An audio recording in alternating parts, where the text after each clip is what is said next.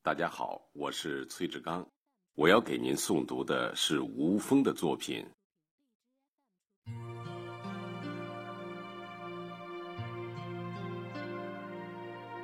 踏着岁月往前走，吴峰。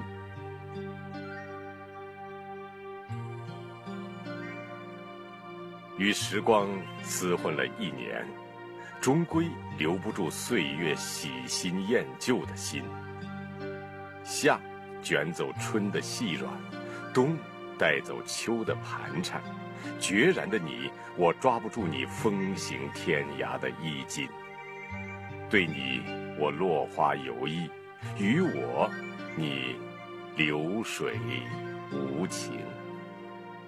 我抚摸眼角加密的鱼尾纹，想象蓝天过往的白云只是苍穹临时的主人，想象夜空闪耀的天灯总有匆匆陨落的流星。太多的祈愿，是我们一厢情愿；很多的结果，让我们缄默无言。在这条有去无回的路上。我们懦弱，却要假装坚强；我们骨感，还要打肿装丰满。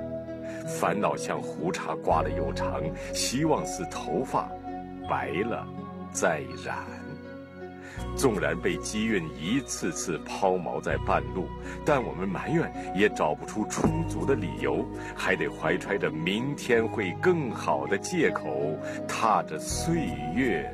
往前走，走向时光隧道的另一头。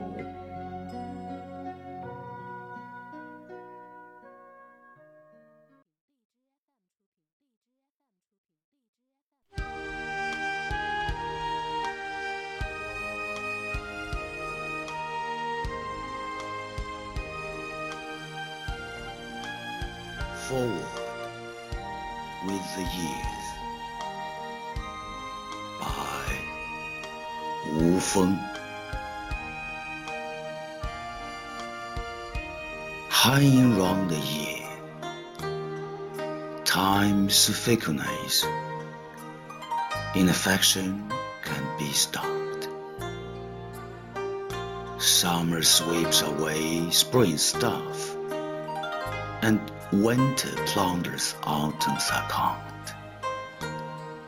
You were so determined, when hopeless catch is beyond. Fallen flowers intend to all flowing water, but only to draw a blank. I touch my eye wrinkles Imagine the white clouds in the blue sky, just as the temporary master of the heavens. Imagine the stars shining at night, several falling should be a must. Too much pray is only one sided wish and too much of what we got has lost makes us have to be silent. On the road of no returning, we are weak but have to pretend to be strong. We are skinny but have to be swollen in an effort to look imposing. Troubles like stubble shaving and grow long, and hopes like hair, white and dyed again.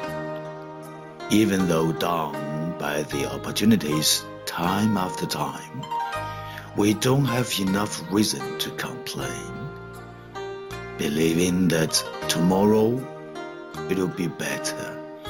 Forward with the years to the other end of the time tunnel.